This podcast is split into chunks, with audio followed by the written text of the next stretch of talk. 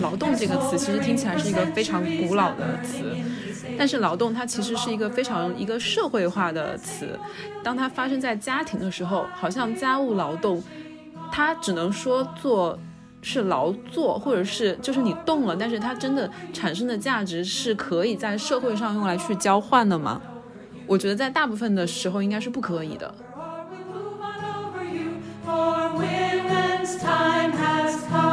劳动它具体是什么？如果我在家办公的话，那就有一个很重要的部分就会落在我身上，就是家务方面的劳动。一段时间之后，你慢慢会发展到，你发现家里面所有计划类的东西，比如说什么时间应该买卫生纸，然后什么东西放在哪里，什么时间应该开始准备食材，做什么时间的饭，这些计划类的工作其实全部都是由我来进行的。就是我觉得这个就是一个非常非常占用我们的精力的一个部分，但这个东西却不被放在任何一种形式的劳动的讨论里面。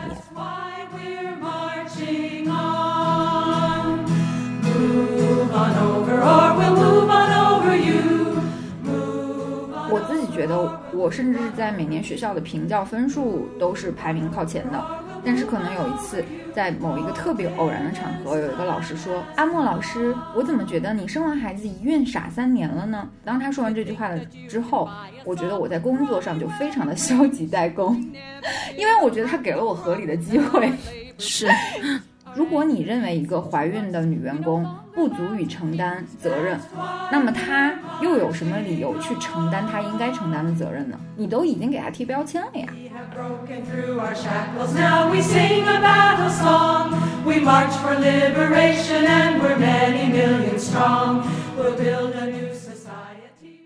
大家好，欢迎回到岳阳电话。呃，我仍旧还是周周。然后前面我们也提到，就是说这一期的劳动节的专辑可能会分为两趴。那在这一趴里面呢，跟我一起参与录制的人就是阿莫以及另外一位新朋友叫 Joy。麻烦 Joy 做一下自我介绍吧。嗯，大家好，我叫 Joy，也可以叫我乔依林。我在上海运营一个专注于性别平等的公众号，叫我们与平权。那在没有疫情的时候呢，我们也会组织一些线下的活动，或者参加一些线下的活动。主要的。形式的话是通过一些个人的经历跟个人的故事来呈现一些性别不平等的情况，然后有时候会做一些呃报告呀之类的。那包括今年我们就刚刚做完了一个关于家庭暴力的一个报告，我们的这个报告叫做《我们的故事》，大概会在五月份的时候会发布呃电子版的。就是因为这集我们是主要针对这个嗯劳动节的专题嘛，那可能会更多的讨论的是。呃，在职场，特别是女性在职场或者是劳动场所，就是场合里面的这样的种种的问题，我不知道 Joey 之前做的这些研究或者是关注的话题里面，就是有没有关注到这个，比如说在现在的呃，像我们前面那一趴的讨论，在大厂里面，就是我们所谓的叫新兴劳动者 的这一波里面的这个女性普遍的一个工作的状况是怎样的？比如说跟上一代的。女性工作者相比的话，境遇是更好了呢，还是可能存在不同程度的程度的倒退？我觉得这个问题是一个挺大的问题。就是作为一个不是专业的研究女性劳动者，或者说中国的女性劳动者，或者说现代中国的女性劳动者的人来说，是很难做出一个比较的。那我自己得到的信息是，是说在嗯，在新中国成立。我不知道还可以用其他的什么词来来来，就是表述这个说法。就是我们一直被教育的这个，就是新中国成立的那个时候开始，那我们的宪法里面就写入了，呃，男女平等这一条，它是一个基本国策。然后，呃，毛主席在一开始的时候也是倡导女性进入劳动生产劳动，所以就一直在倡导这个时代不同了，男女都一样，男同志能做的，女同志也能做。那这些这些政策跟这些舆论方面的导向，其实是让女性劳动者得到了更好的报酬，呃，也得到了更好的社会地位，也得到了更多的工作机会的。所以，其实他在呃一九五几年、一九六几年，甚至到呃一九八几年还没有这个这个资本主义的这个风潮传入到中国以前的时候，还是给到了女性非常好的一些。呃工作跟劳动的这个机会的。但是在呃资本主义的这个价值观传入到中国以后，可能就是另外的一种情况了。嗯，但是从另外一个角度上面来说，就是我们其实每我们应该都知道，呃，每一年这个世界经济论坛，对世界经济论坛，它都会做一个女性地位报告。那其实从二零零八年的时候，是中国是达到了它这么多年以来的最高点，就是在全世界当时可能一百二十多个国家里面排到了第五十七位，然后之后逐年下滑，好像去年是达到了一百一十几位。所以其实女性的地位是一直在下降的。那呃，这个工作上面到底怎么样？我觉得就从这个女性的地位上面应该也能看得出来。然后呃，另外这个工作这个方面，其实呃，我们之前也做过一个关于关于这个性别歧视的一个我们的故事，就是我们这种呃个人经验方面的一些调查报告。其实很多的。呃，女性在求职的过程中，首先都是会被问你你有没有结婚，有没有生孩子，然后这些这些回答也是会影响到她是否会被这个职位录取。然后在我们之前做过的一些关于劳动法的科普的活动上面，其实也有听到过，呃，有一些人是可能会因为这个女性她的一些。其实就是因为她的性别的原因，就会压她的价格，就会给她更少的钱。然后还有这种就是中层的管理者，明明工作的很好，怀孕的时候也是跟着一起到处飞，可能根本就不比不怀孕的呃女性差，也不比男性差的这样的工作状态，甚至比他们更好的一个工作状态，在生完小孩回来之后就被变相的挤走，就这种类型的。案例其实是非常多的。如果说从统计学的这个数字上面来讲的话，我是没有办法给出一个，呃，就是具体我们的女性在劳动方面的这个呃机会啊、收入啊、社会地位是怎么样的。但是因为我是接触个人跟他们自己的经历的，那我只能说我看到了太多这些类型的案例了，所以我不能说，呃，就是男女平等了，然后呃同工同酬了，然后。呃，出了一些法律了之后，哪呃女性就是在就业方面畅通无阻了之类的这些话，所以我希望我回答到了你的问题。嗯，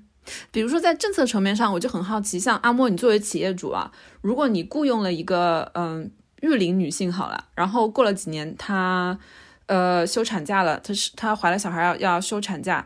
那在国家政策层面上会对你这样的企业主有所补偿吗？因为你是作为企业主的话，你这个劳动人员的无法来参加工作，其实是对你造成了直接损失的呀。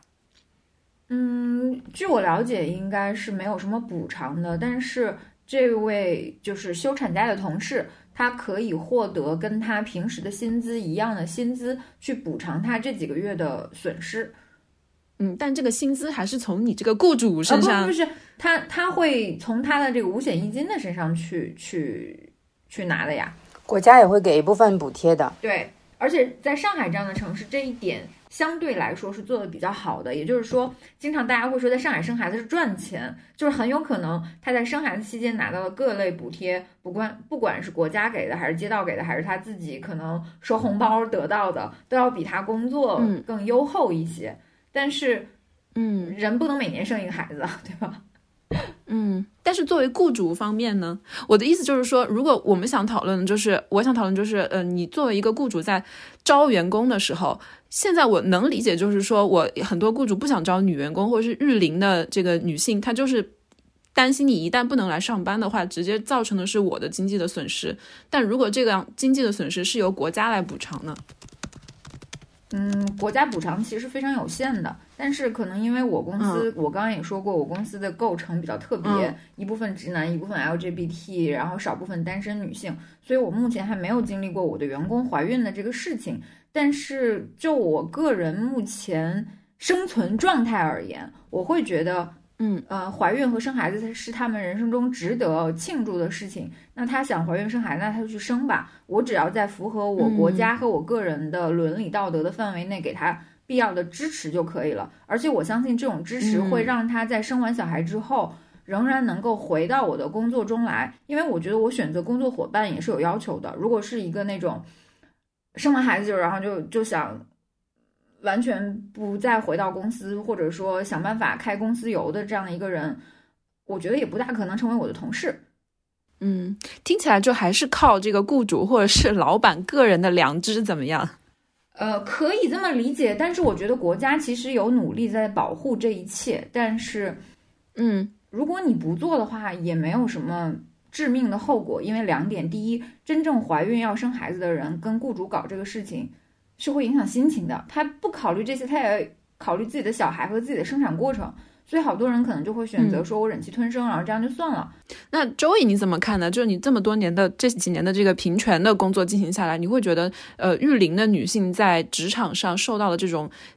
直接的或者是变相的歧视会越来越严重吗？是像真的像我们在新闻中看到那样，还只是说我们就是受到了这些信息的影响，其实并没有变得更差，就是一直都这么差？我会倾向于认为一直都这么差，我比较难比较。对，因为我在做这件事情之前，我是做人事的，我是做招聘的，好吧？对，所以其实，所以所以其实，呃，如果说你的企业是一个民营企业的话，很多民营企业并没有特别好的在遵守劳动法，然后在很多时候可能，呃，有一些法律上条文上面很漂亮的规定，对于这些企业来说都是一纸空文，呃，然后。嗯，我自己因为我自己会采访很多人，然后根据每一个主题，可能大概每年或者每两年会做一个这种访谈报告类的东西，所以会接触到很多人跟我讲这这些他们自己身上的亲身经历。我觉得刚刚那个欧弟跟说的一个特别好的话，我觉得这是一个特别明智的老板说出来的话，就是我我现在对他好一点，他去生完了小孩，他可能回来还是我们。也非常好的得力的一个帮手，我们的一个一个劳动者，呃，但是很多很多企业主他可能不是这么考虑问题的。我觉得是基于一种非常不没有效率的性别歧视的想法，去把一个非常努力的员工呃挤走，就是就是因为他要怀孕或者怀孕了或者生了孩子。就在这种情况下，其实我从人事的角度是完全不能够理解的。其实我再补充一下刚刚的这个说辞，因为我自己在怀孕生孩子的时候，我除了作为一个企业主，我还是作为一个大学的高校教师。但是学校的层面就非常的微妙了，比如说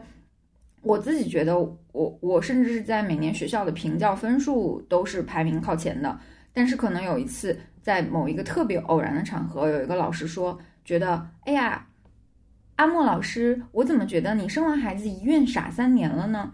就是。这个老师可能是一个位高权重者。当他说完这句话了之后，我觉得我在工作上就非常的消极怠工，因为我觉得他给了我合理的机会。是。那其实，在我看来，可能就如果说再回归到企业主的视角，也是这个样子的。如果你认为一个怀孕的女员工不足以承担责任，那么她又有什么理由去承担她应该承担的责任呢？你都已经给她贴标签了呀。嗯，我觉得这，我觉得你这样说好像，呃，这些怎么说弱势的部分也可以成为一种拒绝不合理的劳动要求的，呃，一个筹码。嗯，部分是这样说，但是可能一个效率之上的社会，或者是一个嗯生产主义之上的社会，并不认可我们刚刚的观点。嗯，正好就是刚刚我想要问的问题，就是我们刚刚讨论的这个。劳动这个词其实听起来是一个非常古老的词，然后一一说到劳动就会想到马克思主义经济学啊之类的这种。但是劳动它其实是一个非常一个社会化的词，但是在这个社会化的词，当它发生在家庭的时候，好像家务劳动，它只能说做是劳作，或者是就是你动了，但是它真的产生的价值是可以在社会上用来去交换的吗？我觉得在大部分的时候应该是不可以的。在我看到这个，呃，这一次播客的主题跟内容，呃，提纲的时候，我想到的就是，我马上想到的就是这个劳动它具体是什么？呃，因为我现在的工作状态，我大概从二零一七年开始就没有正式的在任何一个单位工作过了，我其实都是到处跑或者是在在家办公的。那其实，呃。如果我在家办公的话，那就有一个很重要的部分就会落在我身上，就是家务方面的劳动。那其实我有很大一部分的精力都是放在家务上面的，包括做饭呀、洗衣服啊、收拾屋子呀。呃，然后我家里还有两只猫，就是我觉得养猫当然是没有像养小孩那么困难，但是养猫也是一种照护的工作。然后，呃，那个时候其实我觉得都是顺手的事情，但是。但是，当你慢慢发展到跟呃跟伴侣住在一起一段时间之后，你慢慢会发展到，你发现家里面所有计划类的东西，比如说什么时间应该买卫生纸，应该买什么什么东西，然后什么东西放在哪里，什么时间应该开始准备食材，做什么时间的饭，这些计划类的工作，其实全部都是由我来我来进行的。就是我觉得这个就是一个非常非常占用我们的精力的这么一个。一个部分，但这个东西却不被放在任何一种形式的劳动的讨论里面。就是你要进行社会交易，你要进入到一个社会交易的关系里面去，我觉得才能算劳动。对，就是你要计入 GDP。我作为全职太太，我是不计入 GDP 的呀。但是我觉得我们看法还是挺马克思主义的，就 是劳动产生价值，而且要产生剩余价值。越越研究越觉得马克思主义真的很女权，我们要好好读它。当一个当一个人一个家庭他来付钱给一个专业人士，让他来做这方面的工作的时候，他的这个劳动就被记为劳动是有价值的。那当这个妻子或者是呃还有一些时候可能是岳母或者是婆婆这类的人，他们在做这些工作的时候，他就是直接用爱来把这个。呃，把这个钱付了，然后这个劳动就没有价值了。我觉得这个可能是，可能是非常需要带入到这个文化背景里面去探讨的问题。因为我知道有一些文化里面，首先对于家庭主妇的这个工作的价值的评判，可能是比我们要更高的。然后另外一个方面就是婆婆跟岳母这些这些上一辈的女性是不太会来帮忙看孩子的。所以其实这个我觉得也是一个嗯可能需要讨论的问题。嗯，现在有一种说法，就是全职妈妈其实也是一个比较新出现的词，可能就最近几年吧。之前都是叫家庭主妇，但现在有一种说法，就是反对全职妈妈这样的一个称呼，因为全职妈妈这个全职就好像赋予了你的这个你在家里进行的一切的东西是好像真的是一份职业一样。但是实际上，经过我们刚刚的讨论，至少我们三个人好像似乎达成了一个共识，就是。在家里的劳动其实不能算作劳动，那你就是，也就是说，它不能成为一个真正的职业。如果我们把它再回到说家庭主妇的这样的一个称呼的话，会不会让更多的呃在做这样一份所谓的全职（ 打双引号的全职）的这样的女性有一个这样的自觉，能够意识到我做的事情是有价值，但是没有社会价值的，或者是我是不能到拿到去市市场上交换的？我不知道是不是你们对这个说法是是是怎么样看的？我觉得我首我首先得澄清一下，我认为家庭主妇，呃，首先我自己认为我是一个家庭主妇，我是一个兼职的家庭主妇，我还有另外一份兼职而已。我我就是这是我自己的身份认同。然后这个这个词它里面包含着很多特别有意思的，让人对这个呃自我赋予这个这个称谓，或者是被别人赋予这个称谓的人的价值判断，这些都是非常有意思的一个事情。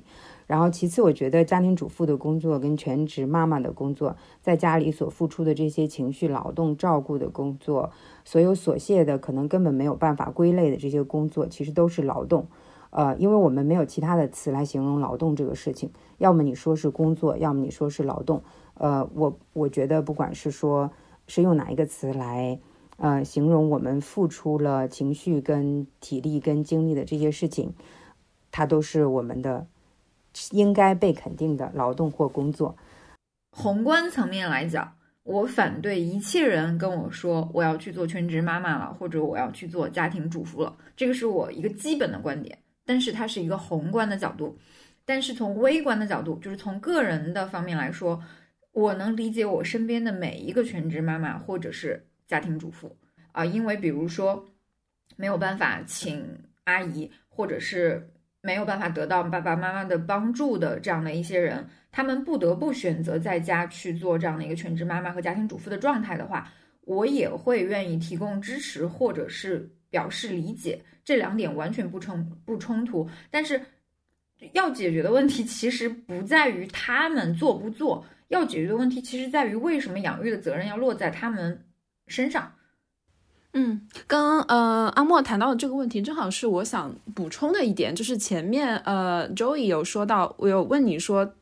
现在中国女性的普遍的一个劳动状况是怎样的嘛？就是如果跟上一代女性相比的话，比如说我们所知道的，我们的妈妈或者是奶奶、外婆那一代，都是在女性能抵半边天那样的一个口号下进行劳动的。所谓的女性就是女性劳动者，都是这样称呼的。我记得当时三八妇女节都是叫三八国际劳动妇女节。但现在这样很多年下来，这个劳动妇女已经就变成妇女了，然后慢慢又变成女性或者变成女生或者女神了，我觉得挺有意思的。然后另外一个就是，呃，有一个直观的数据就是中国女性的这个劳动参与率，我想我们都知道是逐年降低的，而且是从九十年代一九九零年的百分之七十三点二四，一直下降到了二零一九年的百分之六十点四五。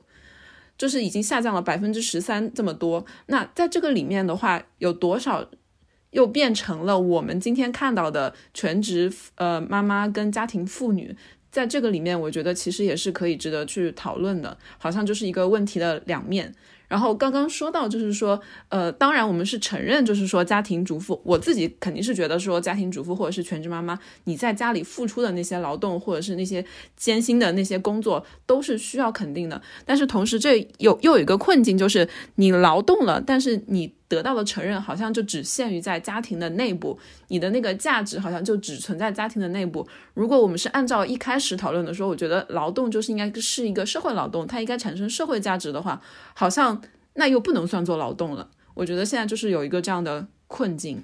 嗯，其实你的困境就是也是在上野千鹤子那本《父权制与资本主义》里面会有说到的，就是呃，如果我们按照生产的这个本质去定义劳动的话，那么刚刚说到的这些只有你参加能够获得报酬的劳动才属于劳动，但是家庭的这些劳动，不论是情绪劳动、生育、哺育、维持一个家庭的正常运转，甚至包括一个。嗯，我瞎讲啊，比如说一个快递小哥结了婚还没有小孩，但是他每天回家，可能他老婆要对他衣服进行消杀，第二天他才能穿着他的衣服，凭着核酸报告去上班。这一部分劳动其实也是非常重要的，而且是属于生产领域的劳动。其实我我我特别想说的就是，像我们刚刚提到的这种家庭主妇的工作，呃，或者说是全职主妇的工作，还有什么其他的这种说法，这些这些。劳动是实实在在的付出了时间、精力跟情跟情感的，但是很多东西是没有办法去用金钱来衡量的，包括刚刚阿莫说的这些关于呃这个快递小哥可能每天在外面跑回来，他的他的妻子可能会对他进行情感上的关怀，让他第二天还可以出去为资本主义卖命。呃，然后帮他衣服进行消杀，让他第二天还是可以安全的出去给资本主义卖命，这种事情其实他是没有办法 被用金钱来衡量的。还有就是，呃，就是我们生出来的小孩未来还是要给资本主义卖命的呀，所以这个社会的再生产，但这些都是没有办法用金钱来衡量的。你说没有，但是我觉得有一有一部分也是可以的。比如说我生了个小孩，那政府就讲钱啊。像很多欧美国家不是都这样吗？比如说生育基金，还有那个公司的，就是所以你刚刚说在上海，有些人说，呃，生越多好像赚越多，生孩子是可以赚钱的。像这种现象，在至少在我所在德国就非常普遍，确实是你生越多就赚越多，就是政府鼓励你生育嘛。你也可以说是因为鼓励你进行资本主义再生产，那确实是对于女性的这个生育的补偿或者是奖励，把它作为一个就是量化是可以做到的。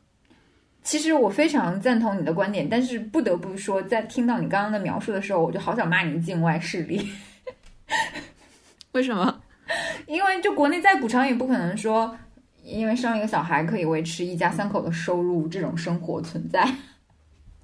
哦，当然，我我是说，就是这个东西是可以存在，但是我没有说在中国目前这个情况是可以这样做，但是我觉得是可以看到有一个这样的愿景吧。我们刚刚在讨论的全职妈妈也好，家庭主妇也好，其实都还是指我们这一代人的劳动，但是对于我们上一代的母亲或者是婆婆或者是爷爷奶奶来说，他们的这一部分人的劳动就已经其实是完全被视作理所应当，是不计入的了。就呃比较印象比较深刻的就是我在怀孕生孩子那一段，我就特别沉迷豆瓣那个叫什么“佛系父母研究会”那个小组，然后那个小组里面大部分的帖子都是在骂自己的婆婆妈妈不带不为自己带小孩的。这个时候我就，尤其因为我们今天是在讨论劳动节这个事情，然后我每次看这样的帖子的时候，我都会泛起一个疑问：凭什么？这也是我就是对我身边的人想说的话，就是如果你们想独立的话，那么就给你们爸爸妈妈也独立，就是不要当啃老族，就是这个意思是一样的。因为我们的爸爸妈妈在国企也好，或者是在打工也好，他们已经过了劳动的一生，然后但是他们的晚年可能又要变成另外一种形式的无偿劳动，这在我看来是非常残忍的。但是其实从个体的角度上面来说，那些能够在职场上面打拼的特别好的女性，要么就是她可以把她自己的这个，呃，其实基本上都是她可以把她呃所被认为应该要承担的那一部分家务跟照顾的这个劳动外包出去，要么是外包给他们的上一代，要么是外包给其他的专业人士，让让专业人士来帮她来做这个这一部分。所以其实。呃，从个体的角度上面来说，有很多东西其实是更加微妙的，就是更，嗯，我觉得可能更需要每一个案例具体的来讨论的。呃，可能每个人都会有一些他自己比较难以言说的苦衷，是我们没有办法去想象的。我就是想要补充一下这个。嗯嗯，我觉得我说点实在的吧，就是对于在这个家务劳动这一方面，呃，我想对所有的这个全职妈妈，或者是叫全职妈妈，或者说家庭家庭主妇也好，我觉得就是希望你们都能留个心眼，就是能尽量做到把自己的劳动社会化，就是要拿钱，不能把自己的劳动免费了。这也是我去劝说我身边做全职妈妈的朋友的，就是你老。你要么你对自己的家产摸得门儿清，就是你老公的收入，不论是隐形的还是是非隐形的收入，呃，不论是具体的工资还是可能名下的房产，你你都要搞清楚。这是我对他们的一个要求。然后另外一个要求就是，当我认为你要使用你妈妈和你婆婆的劳动的时候，就是你要第一提要求，就是你如果你想来照顾我的小孩，那你就要按照我的养育观来去照顾。第二，你要给他们回馈，这个回馈就是钱。真的，我我我讲真，就是我是觉得我呃，对于婆婆妈妈来说，你的夸奖或者是你逢年过节买个花儿、买条围巾，这个事情真的太好做了。但是你真的，如果是他给你照顾小孩，你要给他定期发工资的话，他不会真的说，哎，你把我当保姆吗？他不会有这种心情的，他真的是会认为自己的劳动是有回报的，因为只要是参加过劳动的人都会知道，收工资的时候是多么的喜悦。就好像你需要从你老公那边拿钱一样，你的婆婆跟妈妈也需要从你这里拿钱，是一样的道理。是的，嗯，我觉得还有一个部分就是从价值上面的肯定，就是除了钱之外，还有一个非常重要的部分是你要肯定他这份工作的价值，不是说，呃，就是我就给了你钱了，所以我就可以怎么样怎么样了。他的这份工作可能在社会意义上并没有赋予特别大的价值，但是。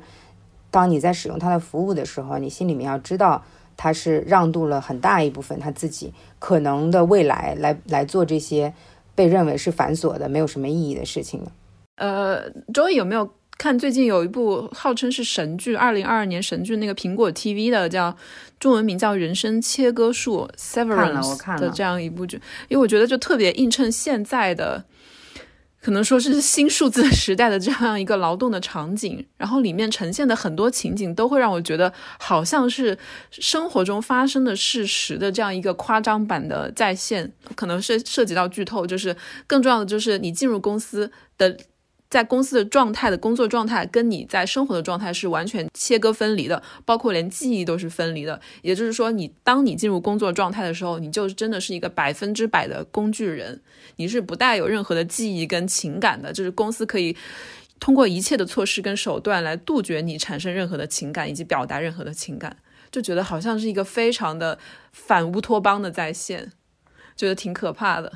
我也特挺喜欢这部剧的，就是看的时候，首先它情节设置就是特别吸引人的，就一直看了第一集就会一直想要往下看。就是整个整整体给我的感觉就是，你一进到那个呃那个公司叫 Lumen 吧，这个公司里面，嗯，你就再也看不到任何个人化的东西了，任何整个装修的风格也是完全去个人化的，它就是一个像是一个机器一样的东西。然后，嗯，呃，它任何里面就是它主要讲的是这个叫 refining department 里面的这这些人他们的一些经验，在这个公司里面表现出来人性的那些东西，比如说友情啊、嘉奖啊，呃，有一种非常诡异的气氛，然后是非常具有表演性的。然后它有那个惩罚，就是就是那个惩罚，就是让你一直念我错了，我错了的那个意思，好像有一种怎么说去人性的那个那个感觉，就是你应该把你的人性都去掉，你才能够在这里继续工作，这种这种感觉。然后我觉得特别特别有意思的是那个呃比较重要的两位管理者，呃那个 Mrs 什么我忘记了，他跟呃那个有点类似打手的那位男士。他们两个算是这个这个 department 的管理者，他们两个是没有经历过分离手术的，呃，他们的人没有一部分的被完全的工具化，但是他们已经自我工具化了，因为那个，嗯，那个女士，她虽然已经被开除了，她还是会为这个公司想，然后去想要去挽救一些东西的，非常自然的把自己工具化了，把我自己变成了 Lumen 的工具，这种感觉让我觉得特别有意思。它是到深入到什么样的情况？就是你会主动的把自己投入到那个里面。比如说，他们在那个公司内部，我们想象的是这么一个高科技的公司，应该是处处都是摄像头。他们员工本来也是这样认为的，所以做事行事都是讲话小心翼翼。直到后来，他们发现，哎，原来这个地方是没有摄像头的。这就是然后其中的一个员工，完全就是活的对，然后监狱啊。对对，然后那个员工就说到，哦，可能公司认为我们自己认为自己被监控就已经足够了。这种意向，我觉得它是可以可以适用于很多种类型的控制的，特别是对很多人的控制。所以我觉得，我觉得这个片子是一个特别聪明，然后又小成本，然后又可以让呃不同。类型的观众都得到一些东西的一个片子，我觉得特别有意思。嗯，但是你只有在真正的经真实的经历过了这样的劳动的场景的时候，你会突然发现，哎。比如说啊，就是他们进入到卢蒙这个叫卢蒙这个公司，它里面的种种的视觉符号的设计，我马上就会想到，我曾经虽然我从来没有在一些 big tech 里面工作，在大厂里工作过，但是我曾经参观那些大厂，我就会觉得好像有一一的映射。然后你一进去就感觉到我是某某某某人，某某某某大厂人。然后在这个剧里面就会，他们就会说我是卢蒙的人，这样子就是那种非常非常彻底的自我的认同。感觉自己就是我是属于这个公司的一部分的，我不仅是一个员工，我还要呃作为他的这个企业文化的一个传承，就是已经变成了好像是一种信仰一样的感觉。我觉得这个可能不仅仅适用于公司，它可能也适用于一些其他的控制形式，就是组织或者是嗯思想机构之类的。不，不能做太多的联想了，细思恐极。然后我其实就像刚刚我一直在提，就是这个我们可能嗯，对于这个价值的追求，对于意义的追求，就是就是我们家庭主妇也是需要肯定的，就是需要一些给我们的肯定的价值，非金钱性质的。然后还有这个意义，对于意义的这种追求，我觉得他们这种对于意义的追求也是特别有意思的。就是那个 Mark 的的姐夫给过他一本书。呃，然后结果是阴差阳错的被拿到了里面的这个人手里，然后他们每一个人都在读这本书，然后通过这本特别 self help 的一个一一本非常鸡汤的、非常廉价的那么一本书，我觉得是。但对他们来说，就是好像我已经是在在泥潭里面了，然后这个这个书对于我来说就是一根我能够抓住的稻草，然后就可以用这个让自己能够追求一些意义，我觉得是特别特别好玩的。你其实会觉得，呃，我可能想的有点过于悲观。你会觉得这样的一个场景非常的反乌托邦的，有可能真的成为我们的未来吗？就劳动者的未来吗？打工人的未来？我觉得现在可能也没有好到哪儿去吧。你就觉得它已经是现况了，是吗？我觉得，比如说我们现在就说对于意义的追求，嗯。对于意义的追求已经成为一个好像很可笑的理想主义的一种想法、一种说法，而对于金钱的追求才成为了意义。我觉得这其实就已经是非常严重的异化了。嗯，但对我看来，就是如果你想跟我讨论我情感是天生的，或者说你认为我的付出是必然的、必要的，那我愿意跟你用金钱的方式来理论。但是如果你想用金钱抹杀我在这个方面的意义的话，我就要跟你讨论意义。就是我就可能我就是天生杠精。对的，我我理解，就是说，你当我当我是一个全职主妇，你跟我说，哎呀，你有爱啊，这是你的责任啊，你还要什么钱啊？这个时候我肯定要跟你谈钱了。嫂和呃家政清洁工的员呃工资了。对对，但是我作为一个打工人，对你跟我说，你拿了钱就好好做事的时候，这个时候我就要跟你说，那我存在这个公司的意义是什么？对，是你这这个意思，就是这个意思。因为我们不是机器啊，我们不是说我们拿了钱。呃，没有感情，然后回家就做一个感情的机器，不是这样的。对，从每个个人的角度，就我们都会有自己对于意义的追求，但是其实很多时候，你个人对于意义的追求都会被裹挟在这个社会文化对于意义的追求上面。就像那个 Lumen，它整个里面全部都是这个样子的，然后他教的价值观也是，就是创始人，呃。是像是神一样，像耶稣一样的这样的一个一个存在，然后其他的人都应该奉他为神。他说过的话就是胜率，我们所有追求的这些东西都应该是以公司的这种这种意义为先的。所以其实这个是他直接把人抹杀了的，是存在一个这样的环境里面，他把人的人性、个性的部分全部都抹杀了的。其实很多时候人也是很难。就靠自己个人的力量去跟这个社会文化、跟自己的环境来对抗的。我我觉得刚刚好像说的事情也不到那么悲观，就是因为这个剧里面，我觉得留了一个特别好的角色，就是。他本来是一个死水一潭的那样的一个部门，然后他突然加入了一个新员工，哎，这个员工又是个女性，我觉得非常好。就是这个女性的角色，她加入以后，她突然就是出现了一个非常不服从的这么一个状态。就是我虽然是自愿加入这个公司，但我进入这个公司以后，发现这个公司是一个这么奇怪的、这么压抑、这么剥削我的这么一个工作的状态。他就想要退出，他就想要辞职，然后其实种种的这个后面的这么多精彩的故事的开始，都是源自于他说他想辞职，他想退出，然后他又鼓动了周围所有的人，等于说一起进行了这样一场类似于像革命一样的这样的一个一个一个事情的发生，我觉得特别妙，特别是这个角色又是个女性。嗯，我觉得我们今天好像讨论的有点像两个截然不同的话题啊，就一个是就是说家庭主妇或者是全职妈妈的这个家务劳动，另外一方面是整个社会的这么一个人生切割术，然后衍生的这样一种工作场景的想象。但我觉得好像又是有一点关系的。对，因为劳动已经变成我们生活的本身了呀，就是就不论我们刚刚所指的这个劳动到底是马克思主义的劳动，还是一个非常广泛意义上的非享乐的动作。就是我们在思考价值或者意义的时候，可能就都要给自己一点说法，然后这个说法就是不论听众同意或者不同意，大家最后可能都要建立一个自洽的逻辑，才能继续劳动下去，才能让自己明天继续上班，明天早上继续给自己的小孩做蒸蛋，对吧？嗯，那我们最后看还有什么要说的吗？一句话。祝大家五一劳动节快乐吧！嗯，虽然我好像对这个五一的意见还蛮大的，就是你要休就休，你要不就别调休。现在要调休吗？是怎样？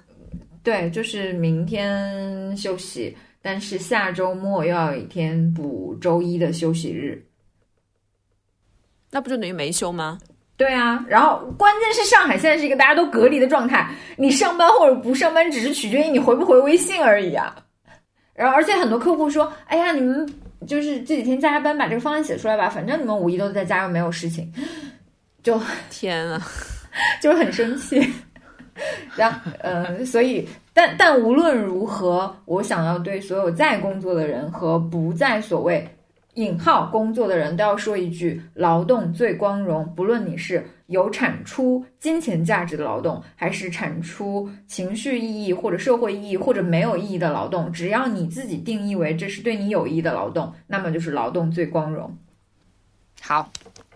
那我最后要说，就是我同完全同意劳动最光荣，但同时我也想要提醒大家，不要太勤劳。太符合你一贯的认知了。我觉得这是一种最基本的自我保护，就是像王大家说的，你能吃苦的最终结果就是什么？能吃苦你就吃更多苦，没了。在现在的这样一个资本的逻辑里面，这个是这个是非常成立的。我觉得，就是你可以劳动，但是为自我劳动，不要陷入那个圈套里面。太勤劳的话，有可能就非常容易就掉入那个圈套。嗯，同意。请问你这是在马克思主义的故乡得到的结论吗？我真的这样，我明天就要去参加游行，我今天晚上就要做那个牌子。你准备写什么？My my labor, my choice 吗？没有，勤劳是可耻的。欢迎欢迎发那个，欢迎发照片啊！很期待。开玩笑，开玩笑。那还是还是祝大家劳动节快乐，不管是要加班还是休息的，劳动最光荣。大家五一劳动节快乐。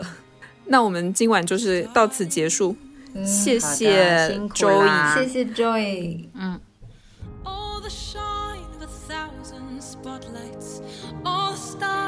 Steal from the night sky will never be enough. Never be.